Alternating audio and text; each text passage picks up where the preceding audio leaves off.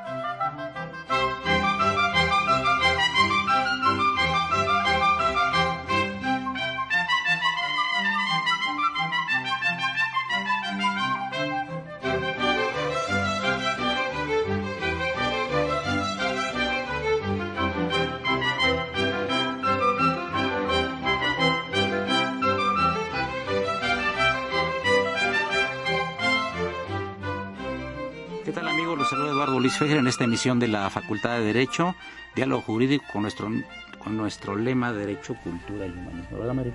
Así es. Resulta que Lupita Cortés está muy nerviosa. Pero Lupita Juárez, siempre te digo Cortés, ¿verdad? Es que eres muy cortés y muy amable. No, Lupita Juárez está muy, está muy nerviosa, pertenece al staff de, de la revista de la, de la facultad, es la editora de la revista de la facultad. Y ese, ese amigo es el motivo de este programa, presentar esta revista que cumple 75 años de existencia. Imaginen ustedes, es una revista que se edita en la Facultad de Derecho desde que era la antigua Escuela Nacional de Jurisprudencia, desde el año 1939, un año muy difícil, el año que empezó la Segunda Guerra Mundial y todas las consecuencias para todos los países, ¿no? Pero me da mucho gusto recibir a, a Guadalupe Juárez Quesada, editora de la revista de la Facultad de Derecho, a quien le damos. muchas gracias, doctor. Un gusto. También nos acompaña Rafael, el maestro Rafael Caballero Hernández, que es asistente editorial de la revista de la Facultad de Derecho de UNAM. Rafael, un gusto tenerte con nosotros aquí en los micrófonos de Radio UNAM. Doctor, muchas gracias. Nos acompaña el maestro, poeta y escritor Manuel de Jesús Jiménez, también asistente editorial de la revista de la Facultad de Derecho. Muchas gracias, doctor, aquí. Nos acompaña el culto joven tesista Rubén Lozada y Cordero, quien está haciendo su tesis sobre constitucionalización de la bioética Aquí le damos la bienvenida y que nos va a hacer unos comentarios sobre la revista, que es un asiduo lector de esta revista de la Facultad de Derecho de México. Bienvenido, Rubén. Gracias, maestro. Es un honor estar nuevamente en tu programa. Y desde luego, Maylú González Covarrubias, nuestra conductora alterna, que viene más sonriente que de costumbre. Hola, Eduardo. Buenas tardes a todos. Y felicitar al, al, padre Cronos porque hoy sí este, trajo música muy bonita y no le pedimos su renuncia con carácter revocable como cada semana.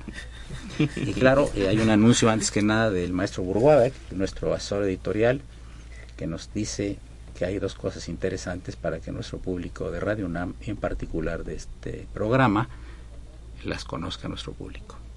Sí, claro, queremos hacerles extensivas dos invitaciones para el próximo 25 de febrero. La primera sería a las 9.45 horas. Es un un homenaje póstumo para el doctor Silvio Zavala Vallado se va a realizar en el Salón William Bowie del Instituto Panamericano de Geografía e Historia, que se ubica en la calle Ex Arzobispado número 29, en la colonia Observatorio, en Tacubaya, detrás de la Prepa 4. Eh, van a encabezar esta ceremonia el doctor Rodrigo Barriga Vargas, secretario general de ese instituto, y la doctora Patricia Galeana, presidenta de la Comisión de Historia en ese mismo día, el día 25 de febrero, pero a las 18 horas, se va a llevar a cabo el foro Salvador Alvarado y la Revolución Constitucionalista en Yucatán. Esto se va a llevar a cabo en el Instituto Nacional de Estudios Históricos de las Revoluciones de México, el INER, que se ubica en la calle Madero 1, San Ángel, en la Ciudad de México.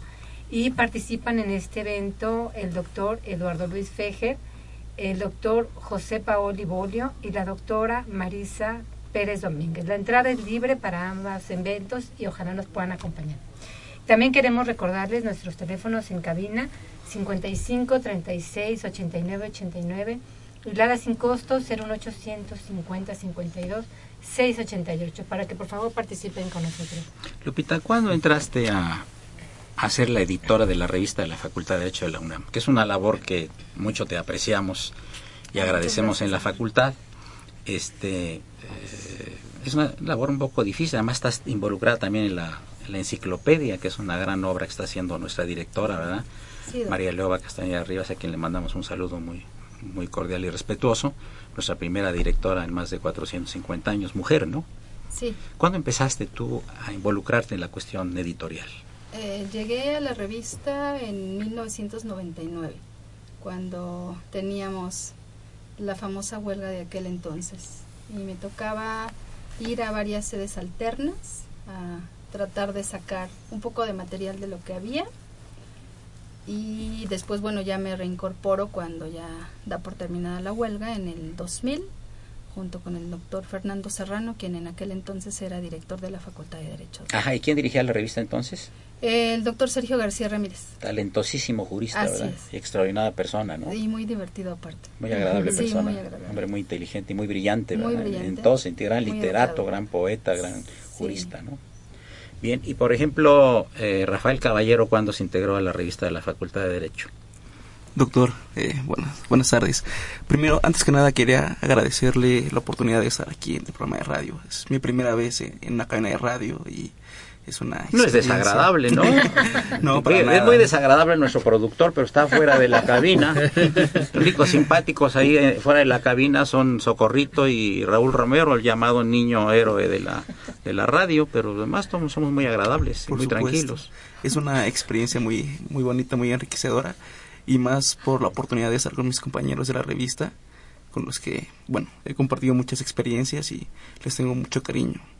Y bueno, yo empecé a trabajar en la revista como corrector de estilo en el año 2010 eh, a invitación del doctor Lorenzo Córdoba, que era el director de la revista en ese entonces.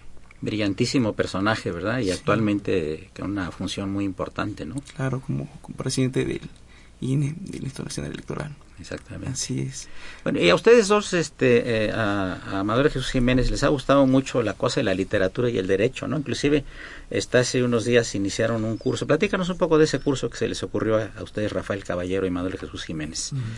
Bueno, eh, yo, yo también agradezco la invitación, doctor. Eh, pues sí, fue un, un evento que se nos ocurrió eh, sobre eh, Derecho y Literatura, particularmente un curso. Eh, digo, en la facultad no ha habido cursos de esta naturaleza, donde se haga, digamos, la intersección entre obras literarias y e interpretación jurídica y demás cuestiones, ¿no? Entonces nos dimos cuenta que otras universidades, sobre todo extranjeras, ya tenían, digamos, algo en sus planes de estudio y, bueno, aunque todavía, perdón, aunque todavía no forma parte de la currícula, es, se puede decir que es un curso extracurricu- extracurricular. Entonces, pues estamos muy contentos con la gente que ha llegado, si ha tenido buena afluencia. Aprovechando el espacio, ¿podrían decir qué día se lleva a cabo el curso? ¿Cómo pueden tener información para participar en él? Sí, por supuesto, es eh, todos los martes de 1 a 3 de la tarde en el auditorio Mario de la Cueva de la Facultad de Derecho. Y va a, durar- va a ser durante todo este semestre, eh, empezó el 10 de febrero y termina el, si no mal recuerdo, el 24, 25 de mayo, el último martes de- del mes de mayo. ¿Algún teléfono o correo electrónico para el auditorio? Puede ser el teléfono de la revista de la Facultad de Derecho, donde Manuel y yo estamos laborando, 5622-2053. Y correo es R. Bueno, ¿cuál es el correo, Manuel? Perdón. Es R C R H A J eh, arroba gmail.com. Perfecto. Bueno amigos, recordando un poco el tema, eh, eh, los 75 años de la revista de la Facultad de Derecho de México, y a mí me gustaría, eh, Guadalupe, si nos puedes compartir un poco al auditorio, ¿qué es la revista? Eh, des- ya decía Eduardo que es desde el año 39, pero algún dato histórico que te parezca relevante para que conozca el auditorio, el contenido de la revista también. Bueno, la revista de la Facultad de Derecho es un órgano de difusión eh, de artículos de derecho de diversa categoría, de diversas materias. Tiene varias secciones. A lo largo del tiempo ha experimentado cambio de secciones. Ha habido alguna sección que se ha llamado Análisis de Jurisprudencia Constitucional. Eh, habíamos tenido una sección de reseñas. En su inicio tenía una sección de doctrina. Eh, había y tenía una característica peculiar que era muy interesante. Eh, en el inicio, en aquel entonces, la revista tenía eh, información al público de eventos, eh, tenía información de a lo mejor algún bufete jurídico que prestaba sus servicios o que anunciaba en ese espacio lo que quería que el público conociera. Es una revista hecha para la comunidad universitaria, es una revista en donde los diferentes pensamientos de los maestros convergen. Es muy interesante y muy, es muy eh, divertido y muy eh, aleccionador tener tanto trabajo de tanto maestro competente. Es una fuente de información para el bagaje cultural muy amplio, maestro. Bien. Eh, hay un prólogo del señor rector que nos hizo el grandísimo honor de privilegiarnos con él. Le voy a pedir a, a Rubén Lozada y Cordero que nos haga favor dar lectura ese, ese, ese parte de ese párrafo introductorio que es la el, pues el editorial de, de esta revista de aniversario número 75, por favor. Con gusto, doctor. Pero antes quisiera felicitar a todo el equipo de la revista por el noble trabajo y la bellísima edición que, que, hicieron en este 75 aniversario. Eh, nuestro rector, el doctor José Narro Robles, un fragmento, el primer fragmento, aniversario de la revista de la Facultad de Derecho de México. Una de las tareas más nobles que realiza nuestra casa de estudios es la de difundir el conocimiento que en ella producen sus académicos e investigadores. Una de las formas de alcanzar el objetivo consiste en diseñar, organizar y editar una diversidad de publicaciones, entre las que destaca la revista de la Facultad de Derecho de México, que ahora celebra 75 años de fructífera existencia. Muy bien. Quisiera pasar la revista a Lupita para que nos haga favor de leer un fragmento de, de la salutación de nuestra, nuestra dignísima directora, la doctora María Leoba Castañeda Rivas. Con gusto. María Leoba Castañeda Rivas, directora de la Facultad de Derecho de la UNAM, primera directora en 459 años de historia. Saludo con orgullo y beneplácito el aniversario número 75 de la revista de la Facultad de Derecho de México, la más importante publicación académica y de investigación de la ciencia jurídica de nuestro país. Nacida en el seno de la entonces Escuela Nacional de Jurisprudencia, cumple tres cuartos de siglo de existencia en plenitud de facultades, difusoras y creativas, y erigida como arquetipo y paradigma de la cultura y el pensamiento jurídicos. Eh, amigos, llegamos a la primera parte de este programa.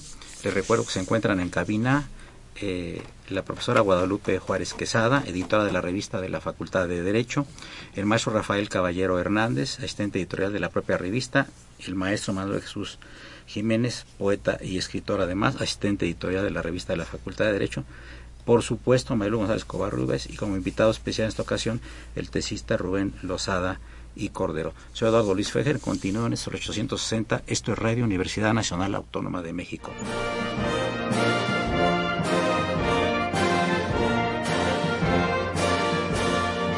Su opinión es importante. Comuníquese. Nuestro número 5536 8989.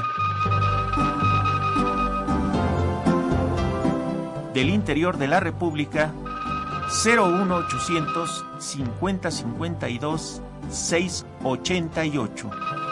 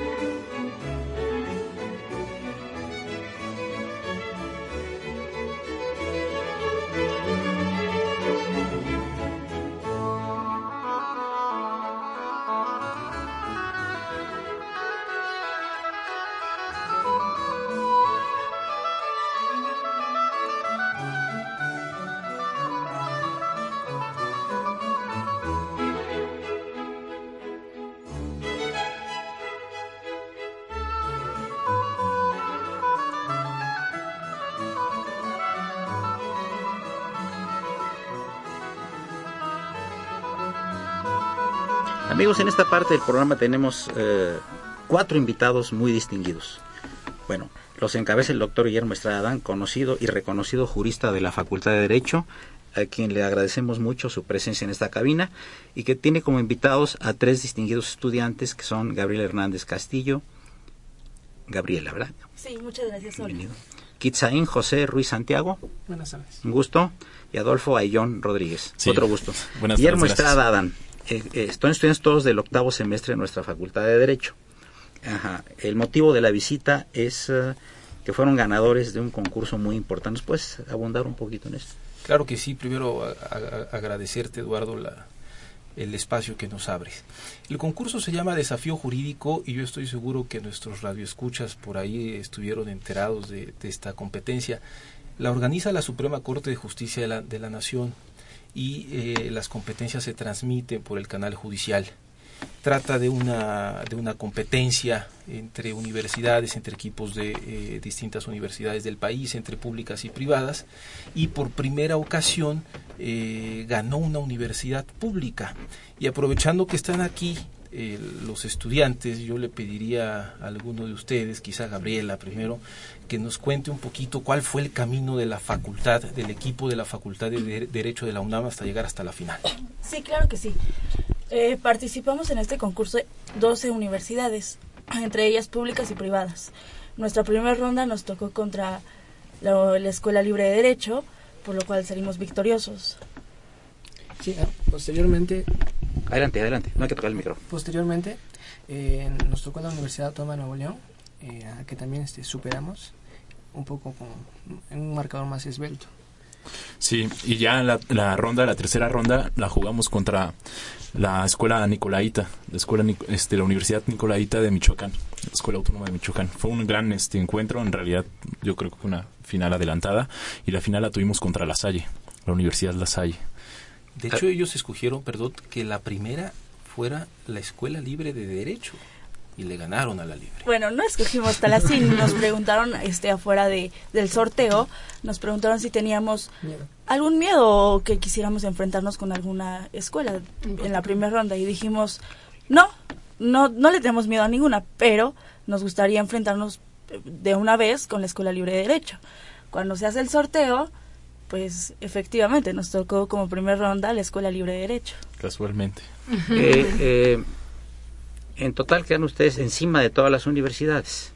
Pues Sí. Realmente es un gran honor para la Facultad de Derecho. ¿eh? Por supuesto, claro. Además, un proyecto, un proyecto que es eh, la doctora Castañeda le apuesta a la formación, como no tenemos otra, es decir, esa es nuestra razón de ser, Eduardo, Ma- Marilu, lo sabemos bien, la formación de cuadros. Y creo que este tipo de competencias eh, justamente eh, se adecuan al proyecto de la doctora Castañeda de privilegiar de alguna manera la formación de estudiantes. No es el único equipo de la Facultad de Derecho, pero este es un triunfo que acaba de ser prácticamente en días pasados y por eso por eso hay que hay que festejarlo. Tienen que memorizar alrededor de 800 tesis. 800 tesis que no necesariamente son de jurisprudencia, pueden ser aisladas también, ¿no? De hecho, son 800 este, criterios. tesis aisladas. Encontramos cinco o seis aisladas por ahí. Pero, Pero sí son puros criterios jurisprudenciales y además de eso también constaban preguntas de cultura general. Y, y las jurisprudencias estaban divididas en cinco materias. Don Eduardo, eso es fundamental. A ver, no solamente es memorizar jurisprudencia, que eso ya es un reto y hay que tener ciertas capacidades. Sí quiero reconocer que en la final, que además me tocó estar ahí frente a la Universidad La Salle, eh, en la final la diferencia la hace sobre todo la cultura general. Y en eso don Eduardo Luis Fejer sabe perfectamente lo, lo- lo- lo- lo que eso significa. La diferencia fue, por ejemplo, preguntas sobre los personajes de eh, novelas de Gabriel García Márquez. De 100 años de soledad. Y fueron las que no contestaron los otros también. Por ejemplo, el nombre eh, de Pablo Neruda. El nombre completo. O dónde había muerto Neftalí. Gardel, Neftalí exactamente, Reyes. Neftalí Reyes. Dónde había muerto Gardel. Gardel, por ejemplo. Y, y eran, Colombia. aunque eran exactamente en Exacto, Medellín. Pero fueron- Por eso, está enterrado en el cementerio de la Chacarita en Buenos Aires. Exacto. Por eso digo, criollo. digo que al final don Eduardo Luis Fejer sabe perfectamente de qué hablamos cuando la diferencia no es solamente la jurisprudencia, sino la cultura. Y creo que nuestros estudiantes pasaron las dos cosas y vencieron. Fíjense ustedes que una de las eh, eh, de los impulsos que le ha dado la doctora Casaña Ridas a la Facultad de Derecho es precisamente la cultura general, aparte de la cultura jurídica, ¿no?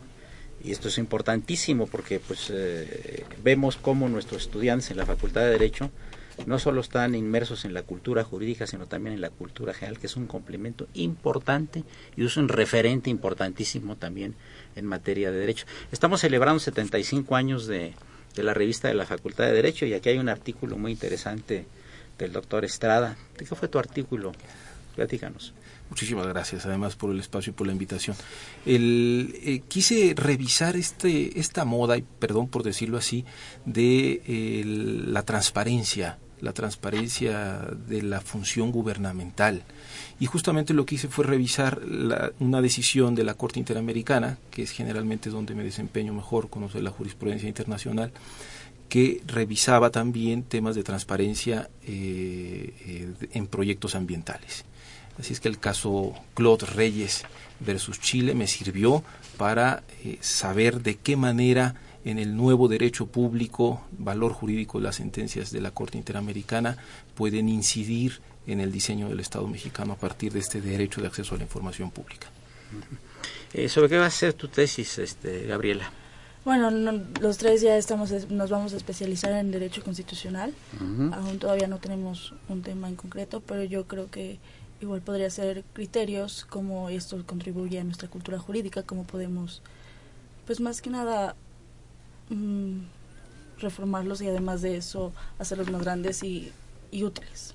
Ustedes saben que es un dato, quizá lo conozcan, quizá no, pienso que no es muy conocido, que Carlota, antes de llegar a México con Maximiliano, hizo un proyecto de constitución.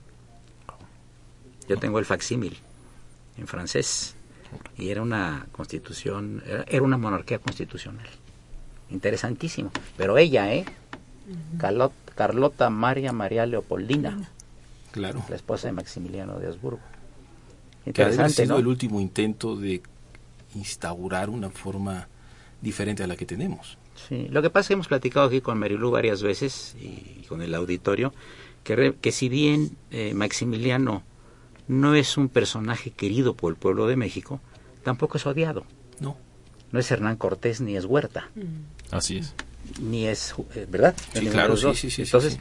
tuvo sus aciertos indudablemente, ¿no? Aunque claro, vino de un país extranjero a quedarse aquí contra toda la constitucionalidad mexicana, pero no era un hombre que le fuera a hacer daño al país o viniera a hacerle daño al país.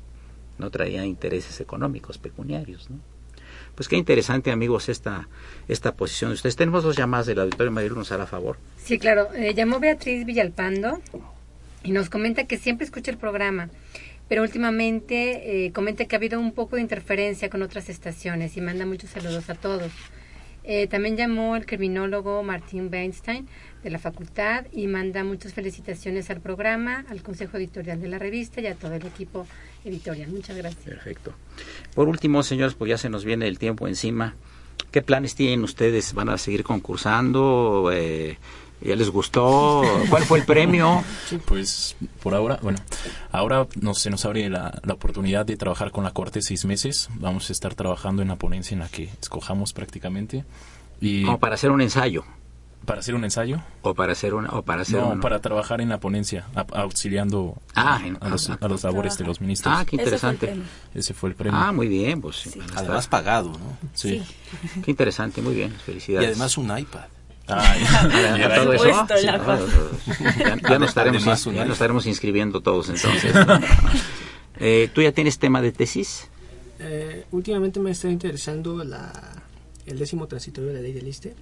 No es un nuevo análisis a la luz de... de ¿En qué consiste el transitorio de el la ley décimo de Lister? transitorio de la ley de Lister dice que ahora los trabajadores que cotizaban con la ley anterior a la del 2007 se van a tener que jubilar conforme a una tabla de parámetros que trae la nueva ley. ¿Y tú estás en contra de eso? Sí. Definitivamente. Definitivamente. Este, entonces, obviamente hay jurisprudencia, pero ahora con las nuevas reformas, las de 2011, derechos humanos, principio por persona, creo que, que es posible hacer un nuevo análisis de, de la inconstitucionalidad de ese artículo. ¿Y no opera la retroactividad, el principio de no retroactividad? Es el, es el, es el detalle, porque lo que argumentó la Corte es que no, no, no operaba el principio de retroactividad cuando no la analizó. Entonces, yo creo que se puede hacer un, un interesante análisis con las nuevas este, incorporaciones internacionales. ¿Y Adolfo? Yo, bueno, por mi parte también me voy a especializar en constitucional y el tema de tesis, yo había pensado, eso está muy interesante lo que decía Kitz.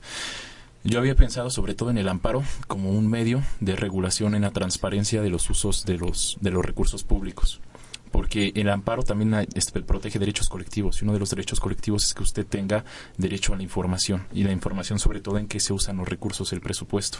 Eh, eh, bueno, hemos llegado a pensar que, que, el amparo podría ser en un sentido colectivo para proteger o más bien vigilar, hacer una, una especie de contraloría social para ver el uso de los recursos, pero todavía estaba pensando. Lo de la ley de liste, bueno, si puedo agregar algo, está muy interesante porque también hay una ultraactividad de la norma. Hay una ultraactividad en la norma, incluso en derecho penal, para las causas de, la procedencia de, de, amparos. Y yo creo que se aplica inteligentemente. Muy bien. Yo quisiera un, eh, un mensaje final del doctor Estrada para terminar el programa. Muchísimas gracias. Insistir en el, en el esfuerzo que hace la docencia en formar a estudiantes. Estoy completamente seguro, don Eduardo, que esto es el futuro de México y me encanta que la Facultad de Derecho siga teniendo esta presencia. Yo les agradezco a nombre de la Facultad de Derecho, en particular el programa Diálogo Jurídico con nuestro lema Derecho, Cultura y Humanismo, por su presencia y muchas felicitaciones a Gabriel Hernández Castillo, a Kitzaim José Ruiz Santiago y a Adolfo Ayón Rodríguez. Muchas gracias. Por supuesto, mi agradecimiento, admiración y afecto permanente seguir nuestra. Muchas gracias, buenas tardes. Continúen en el 860, esto es Radio Universidad Nacional Autónoma de México.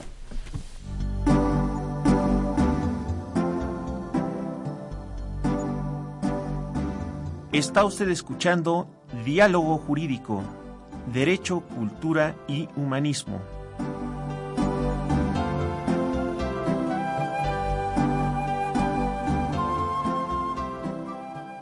A través del 860 de AM.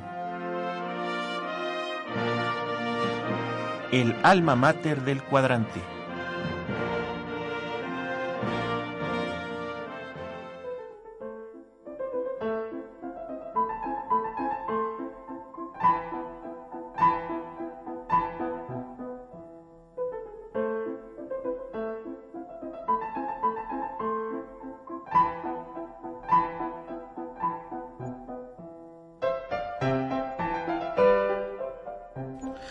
Amigo, nos vino a saludar el historiador Carlos Mayer. Bueno, nos viene a saludar muy seguido, pues hombre de un gran talento y de gran conocimiento, pero ya vino a recoger unos discos del programa que se grabó, que, que, fue grabado también y en vivo de la semana pasada, que fue un programa particularmente brillante y particularmente me gustó mucho el programa de la semana pasada. Mario no nos pudo acompañar, pero, fue, fue un excelente programa. Qué bueno, qué bueno yo dije, bueno, pues ahorita hay un par de aniversarios muy importantes porque ya, ¿por qué no aprovechamos los Mayer, Anaya, para que nos hable de esos dos eventos, eh, rememorar dos eventos importantes de la historia de México, en como febrero. en febrero, como un paréntesis para continuar en unos minutos más con nuestros invitados que son los hacedores de la revista de la Facultad de Derecho. Muchas gracias por la, ¿eh? invitación y aquí estamos. Pues eh, este nada más para recordarles a nuestros amigos radioescuchas que el 21 y 22 de febrero de 1847 en la ciudad de Saltillo en un lugar que se llama La Angostura, se lleva a cabo una batalla, la batalla quizás más importante de la guerra entre México y los Estados Unidos en la cual el ejército mexicano al mando del general Santana se enfrenta al general Taylor al mando del ejército invasor. Eh, eh, los combates son terribles porque los mexicanos venían desde Matehuala, este, es un desierto espantoso, yo fui el año pasado y es un, un territorio totalmente este sol es abandonado, desierto completamente. Y los mexicanos después de estar más de dos días sin probar alimento, logran este pues rechazar a los invasores que estaban muy bien parapetados y el 21 los, los hacen retroceder y el 22 logran tomar unas este, banderas, unos cañones, ya que ahí participan también los eh, voluntarios irlandeses del Batallón San Patricio, que son los que logran capturar unas baterías de los eh, invasores. Y este, el día 22 en la madrugada, el 22 en la noche, en la madrugada del 23, Santana ordena la retirada, ya que estaba a punto de lograr la victoria, porque él decía que sabía que había un problema en México. El problema empezó el día 28 de febrero con la rebelión de los polcos y en ese entonces, como ustedes saben, no había ni correo, ni palomas mensajeras, ni internet, ni nada. Entonces Santana se retiró simplemente después de haber estado a punto de vencer. Por ahí hay algunas cosas raras que todo indica que fue una traición, pero eso ya, ya este, pasó a la historia. Ahora el otro periodo que vamos a mencionar es el llamado la decena trágica del 9 al 19 de febrero de 1913, en la cual el, el general este, este, Félix Díaz, junto con Manuel Mondragón, Bernardo Reyes y luego Victoriano Huerta, derrocan y dan muerte al presidente Francisco y Madero. Este, son nueve días de combate desde que baja el presidente Madero del castillo de Chapultepec en la marcha de la lealtad hasta el día 19 que acaban los combates. Eh, el presidente Madero es capturado por el general Aureliano Blanquet, lo llevan ahí, lo tienen preso en el Palacio Nacional y el día 22 lo asesinan en el en, el, en, la, en la parte trasera del Palacio Negro de Lecumberri, porque los llevan ahí a Madero y a Pino Suárez dice que los iban a sacar del país por este cuestiones de unas pláticas del, del embajador de Cuba, Marx Sterling, que se portó muy bien, totalmente opuesto al embajador gringo Henry Lane Wilson, que fue el, el, este, la cabeza oculta del, del movimiento que derrocó a Madero, y los llevan ahí al Palacio de Lecumberri y los asesinan a los dos, a Madero y a Pino Suárez, aplicándole la ley Fuga. Pues ese sería el comentario de este mes y muchas gracias y esperamos estar por aquí de nuevo. Claro que sí, te agradezco mucho Carlos Mayer Anaya, gran historiador, tu eh, presencia aquí en los micrófonos de Muchas gracias y buenas tardes.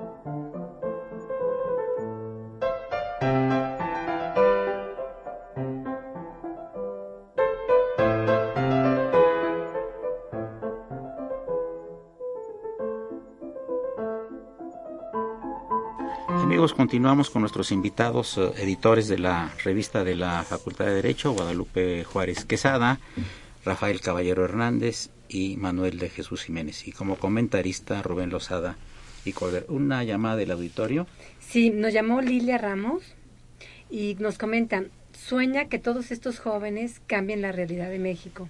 Comparte la emoción con que hablan sus proyectos y los manda a felicitar.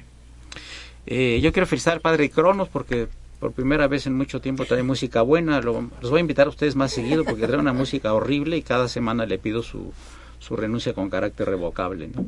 Sí, Rubén, ¿cómo has visto la revista, especialmente este último número? Increíble, eh, de verdad es una edición impresionante, enriquecedora, con artículos de profesores muy reconocidos y prestigiosos. Eh, hace una labor eh, complementaria a la de la universidad, que es la de formar cuadros influir en la sociedad para, para cambiar un poco la realidad social.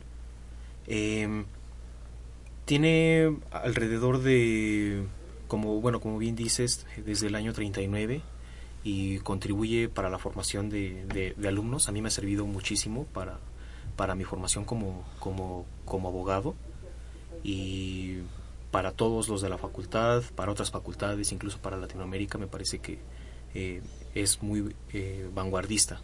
Bien. Rafael, ¿quieres leer por favor algunos este algunos eh, artículos y los autores brevemente? Por supuesto que sí, doctor. No te pongas nervioso, abre la hoja tranquilamente. Sí, sí. A ver. Mire, primero vienen algunos artículos de homenaje, y que algunas palabras que dan algunos exdirectores para con motivo del aniversario exdirectores exdirectores de la revista de la facultad. Como quiénes como el doctor Sergio García Ramírez el doctor Rolando Tamayo Salmorán el doctor Lorenzo Córdoba a quien le mando un fuerte abrazo. Igualmente. Eh, usted doctor el actual director de la revista. Y bueno, después viene y Marilu, no me despreza Marilu, que claro, es la, la, coordinadora. La coordinadora de la revista. Además tiene un muy, buen artículo ahí escrito. Por supuesto que sí, junto con la licenciada Juárez que son este mis dos jefas de la revista. Y un saludo muy las cordial. quiero muchísimo, sí, por supuesto que sí. A y, todos los colaboradores. Gracias, doctor. También hay artículos de la doctora Sara Bialostowski, habla sobre Julio César. Por ejemplo, el profesor Russell Cerón habla sobre la economía, poder y derecho en la teoría marxista. Rafael Estrada Mitchell, actual director de INACIPE, tiene un artículo sobre Francia y México, historia de una incomprensión. El doctor Fejer habla sobre la boda del diablo, sus funciones, su artículo. No mis funciones, ¿eh? las de la boda del diablo. eh, la doctora Karina Gómez Frode, que es eh, directora del, del posgrado de la Facultad de Derecho, tiene un artículo sobre cine y debate jurídico muy interesante, una actividad que se ha venido haciendo en la facultad y ahora en el posgrado, que me parece fundamental y muy interesante.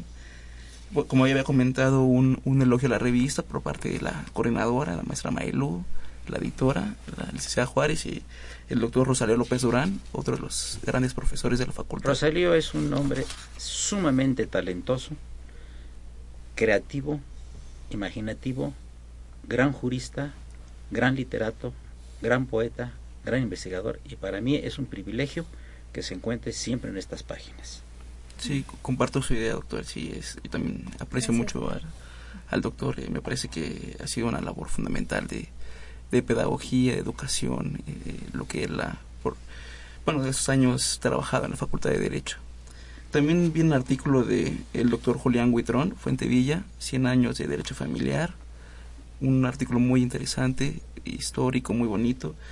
Otro artículo del, del doctor José de Jesús Ledesma Uribe sobre el orden internacional. Otro talento de nuestra facultad. Sí, un, una persona con un gran conocimiento y una enorme calidad humana.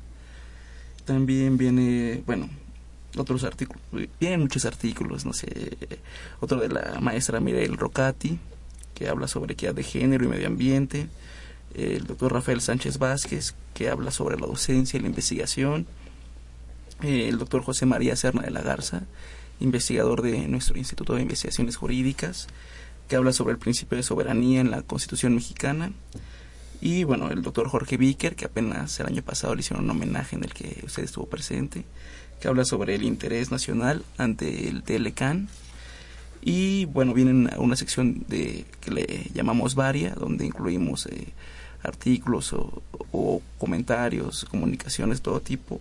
Pero en esta ocasión tenemos dos, digamos, narraciones breves, muy bonitas, ensayos sobre eh, grandes personalidades de nuestra de la Universidad Nacional en general. El, el doctor José Luis Requena, que habla sobre esos recuerdos de la Escuela Nacional de Jurisprudencia, y el doctor Luis Garrido, que también habla sobre una visita a Sing Sing, una cárcel sí, en Nueva son, York. Son dos artículos que quisimos reproducir de la primera revista que se editó en 1939. Sí, Marilu. Sí, yo quería preguntarte, eh, Manuel de Jesús Jiménez, ¿cuál sería tu juicio, la riqueza del artículo y qué le dirías a nuestros radioescuchas para que se acerquen al material que publica la revista? Bueno, este, yo creo que la gran riqueza de, de, de la revista me parece que es su, su amplia tradición, ¿no? Eh, me parece que cuando se nombró en el 39 revista de la Facultad de Derecho de México era porque solamente había una Facultad de Derecho en México, que era esta, ¿no? Entonces, por supuesto que han pasado por ahí grandes directores, eh, sigue estando un gran director como Arthur Fejer, el, doctor eh, Recasensiches, eh, eh, por supuesto Sergio García Ramírez, ya han mencionado. Y yo creo que eh, es, es, interesante porque también se ve el pensamiento, como también lo comentó la maestra Lupita, de los profesores de la facultad. Es decir, eh, que también es, eh, son pensamientos divergentes, ¿no? Es decir, eh, si en otros momentos se podría hablar que había, digamos, uh, una, una, cuestión común entre de pensamiento ideológico, ahora yo creo que ya esto ha como cambiado y se, y se ha diversificado de manera eh, trascendental. Eh, y, y, bueno, yo, yo les recomiendo que, que, se acerquen, que se suscriban a la revista, por supuesto, ¿no? Este, es una revista, como ustedes ya saben, eh, semestral, se sacan dos números al año y bueno, este, tiene una edición de lujo, no es porque nosotros la hagamos, eh, si estuvieran aquí viéndola, verían la pasta dura tan hermosa y, bueno, yo solo reitero este, digamos, la, situación de, de, la lectura de este material que creo que, es básico para la ciencia jurídica en nuestro país. Eh, Rubén, este, ¿qué le puede aportar a los alumnos, por ejemplo, que estas personas escriban en la revista y cuánto acercamiento has visto tú de tus compañeros? Aunque tú ya terminaste la carrera, estás a punto de terminar la tesis, ¿Qué es lo que opinan? ¿Han buscado la revista? Sí, es muy importante, maestro, porque complementa nuestros estudios. Em, maestros que tuvimos en clase, vemos sus artículos en la revista, entonces eh, es como un complemento a, sus teorías, a su, a su clase, a su doctrina. Es muy importante porque em, no un, es como un complemento a, la, a, a nuestro sistema escolarizado. Eh, Marilu. Sí, yo quería preguntarte, eh, Guadalupe Juárez, para aquellos que estén interesados en participar eh, con algún artículo en la revista, ¿cuáles serían los requisitos? ¿Qué es lo que busca la revista en los trabajos que recibe para su publicación? Bueno, los requisitos serían que sea un tema novedoso, que sea un tema inédito, que no esté publicado en ningún otro órgano de difusión, que tenga por lo menos 25 cuartillas. Tenemos los criterios editoriales publicados en la página de la Facultad de que se apegue a estos criterios y que sea un trabajo que le aporte algo a la comunidad. Eh, se, se, reciben los, los trabajos eh, profesores que hayan tenido por lo menos la licenciatura, eh, por supuesto todos los demás grados. Y bueno, pues yo aquí aprovecho también, maestra, para adicionar a los criterios editoriales de la revista que están publicados y los pueden leer con detenimiento en la dirección que ya comenté. hacer el comentario de este número de los 75 años está dirigido bajo eh, el mando del doctor eh, Eduardo Fejer, un distinguido jurista y poeta en la Facultad de Derecho con una calidad humana muy muy buena, muy grande, como han tenido, cerrar la estación si sigues hablando. Como han tenido eh, los diferentes directores de la revista. Es una revista bendecida porque ha pasado eh, por ella diferentes personalidades, grandes personalidades. Tuvimos al doctor Lorenzo Córdoba, ahora tenemos a la maestra Marilú como coordinadora, es una gente bellísima, con un corazón muy grande y con una capacidad espléndida, intelectual, espléndida jurista y eh, espléndida filósofa del derecho. Así es. Eh, tenemos, tuvimos la colaboración en este número muy importante del maestro Claudio Vázquez Pacheco, ah, de, eh, ayudándonos con la portada que quedó muy bonita. ¿Y además cuántas páginas tiene la revista? Tiene 807 páginas, entonces es un número Especial. bastante cuidado, bastante pensado y creo que muy bien elaborado, muy bien logrado más bien. Muy bien, pues ya el padre Crono está haciendo la seña que viene el, el penúltimo, el último corte musical y vemos que está muy contenta hoy Socorrito porque le está gustando mucho el programa. ¿Le está gustando el programa Socorrito? Con Socorrito sonríes que está el programa bien. Cuando no sonríe Socorrito, cuidado, ¿eh? Ni nos despedimos de ella, salimos en estampida todos. Es el 860, este Radio Universidad, el alma mater del cuadrante.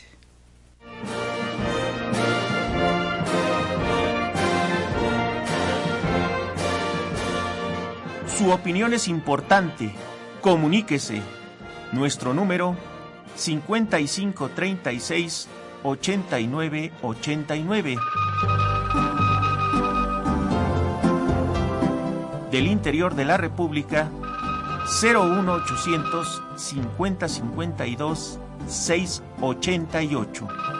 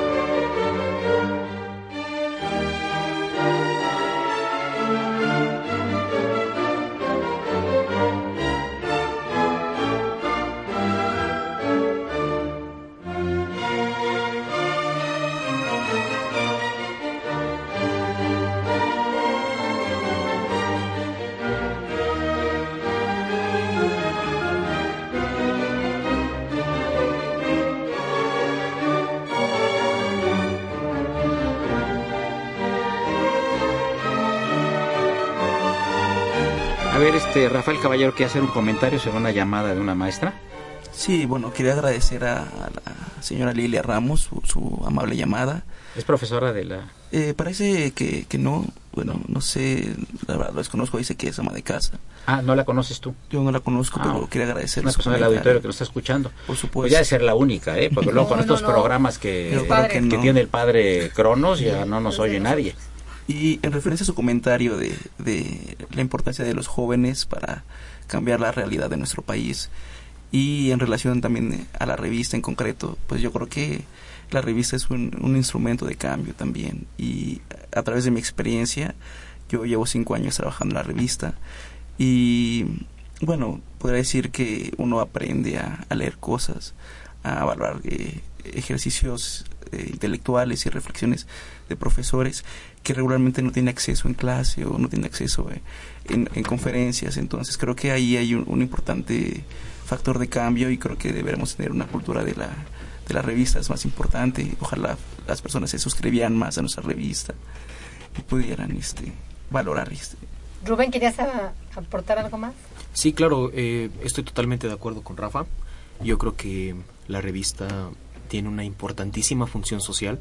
Es como dice, un acto, acto creativo, un acto cultural. Y solo por medio de, de eso, de la, de la cultura y de la, de la educación, es como podemos mejorar y cambiar la realidad social, que pues nuestra realidad social mexicana está un poco lacerada, un poco en crisis. Entonces, por medio de estas acciones culturales, educativas, es como podemos mejorar y contribuir a la, al, al, cambio social.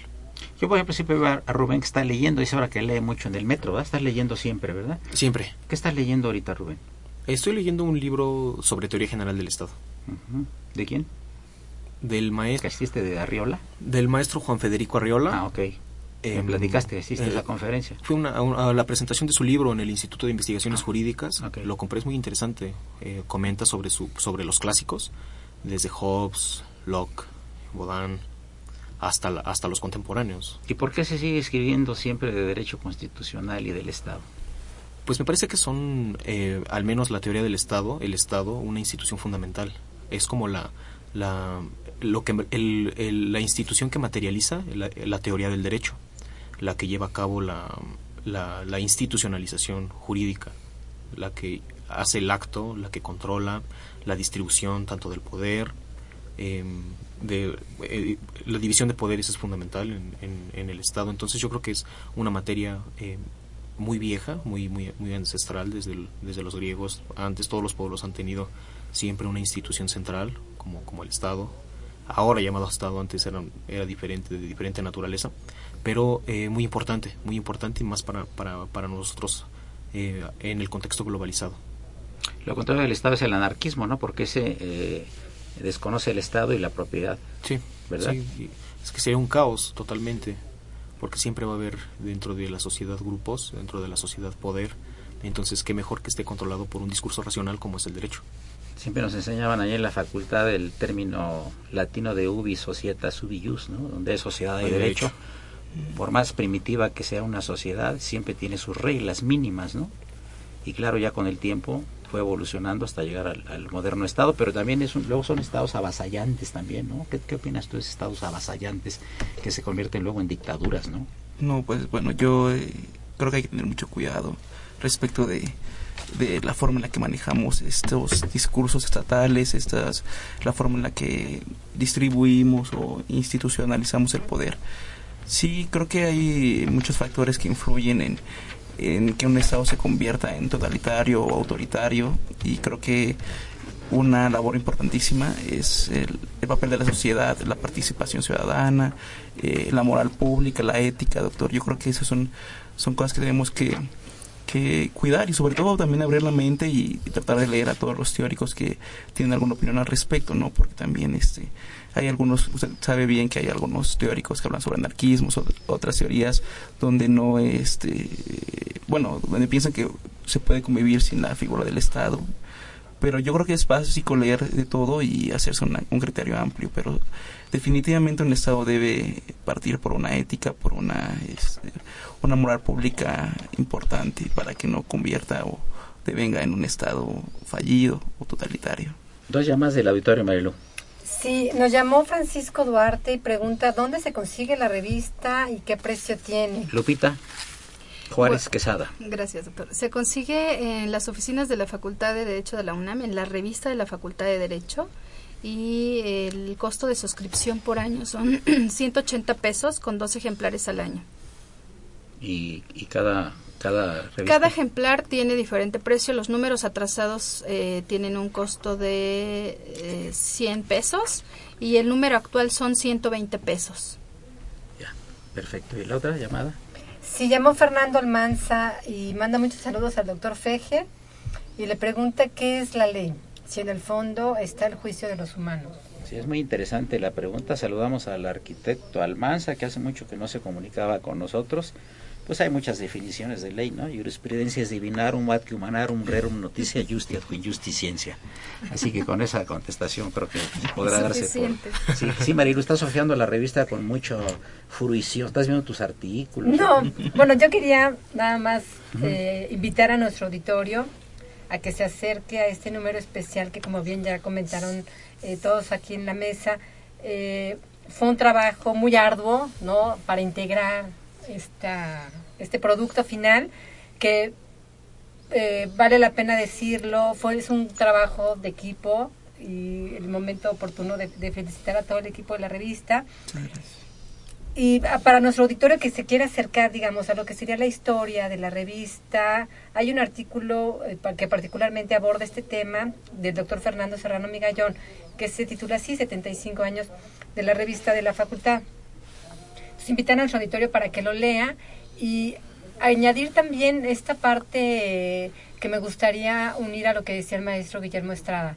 La, universidad, la facultad de Derecho, una función muy importante es la docencia, pero creo que también otra función muy importante es que los alumnos, tanto los alumnos como los profesores, escriban. Es fundamental eh, estos espacios en donde los profesores que tienen tantos años de experiencia, que tienen años de haber dado una, una cátedra y toda la, el análisis, la reflexión que los ha llevado todos estos años, que pueden plasmar esas ideas que son inéditas, no han sido expresadas en otros espacios. Creo que eso enriquece de manera muy especial a la revista. Son esas ideas de esos de los profesores que han tenido tanta experiencia y nos permiten adentrarnos en temas que tal vez en la cátedra no lo intercambiamos o tal vez el resultado de la misma cátedra, de ese intercambio con los mismos estudiantes, que muchas veces la pregunta de un alumno puede generar eh, investigaciones interesantísimas. Entonces, me gustaría eh, comentar la importancia de escribir, ¿no? La lectura fundamental, ¿no? En la, formación de los alumnos, pero creo que escribir es, una tarea muy importante. Por eso eh, invito mucho a los que nos estén escuchando a que, se, escriban, que se acerquen a la revista, que lo vean como un espacio en el que pueden eh, colaborar con nosotros. Bien amigos, pues llegamos a la parte final del programa. Yo quiero agradecer eh, muy cumplidamente la presencia de la profesora Guadalupe Juárez Quesada, un pilar de esta revista de la Facultad de Derecho. Lupita, muchas gracias por tu presencia y comentarios. Gracias, doctor. Al maestro Rafael Caballero Hernández, hombre de cultura, asistente editorial de la revista de la Facultad de Derecho de la UNAM. Muchas gracias, doctor. Le agradezco la invitación y la bonita experiencia. Al literato, poeta y jurista Manuel Jesús Jiménez, también tu presencia y comentarios. Muchas gracias, doctor. Gracias por y, lo de literato también. Ah, no, pues lo eres además, pues sí. por supuesto, y además eres un gran literato y eres un gran, gran poeta y a mí me consta. Muchas gracias Rubén Lozada y Cordero por tus amables comentarios con relación a la revista y a la cultura en la Facultad de Derecho. Gracias por la invitación, doctor. Fue una operación de Socorrito Monza, a quien saludamos con el afecto de siempre. Socorrito, ¿cómo está? Bien, saludos. Al padre Cronos, Francisco Trejo primera vez en 10 años que trae música buena, siempre trae pura música de tambor, hacías cosas medio raras, pero fue muy felicitado el día de hoy. Felicidades. Saludamos en cabina la presencia del historiador Carlos Mayer Anaya, que nos deleitó hace rato con un comentario sobre la decena trágica. Muchas gracias, Carlos. Asistentes de producción, el niño héroe de la radio, don Raúl Romero y Escutia. Eh, el señor Felipe Romero también y el fantasma Josafat Guerrero. Eh, María González Covarrubias, nuestra eh, conductora alterna, a quien le doy las gracias y un saludo atento al maestro Burgoa, quien es nuestro asesor editorial. Soy Eduardo Luis Fejer, la mejor de las tardes y continúen en el 860. Esto es Radio Universidad Nacional Autónoma de México. Dejó Carranza pasar americanos, diez mil soldados, 600 aeroplanos buscando a Villa por todo el país. Comenzaron a echar expediciones, los aeroplanos comenzaron a volar por distintas y varias direcciones, buscando a Villa, queriéndolo matar.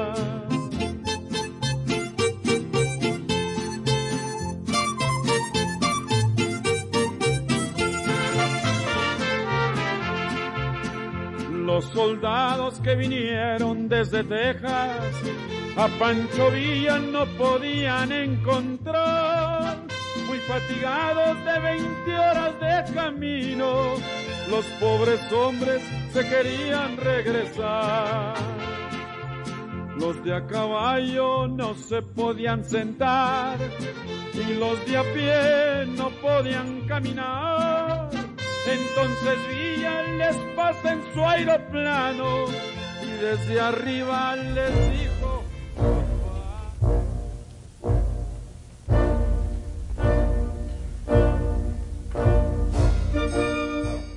Diálogo Jurídico fue una coproducción de Radio UNAM y la Facultad de Derecho.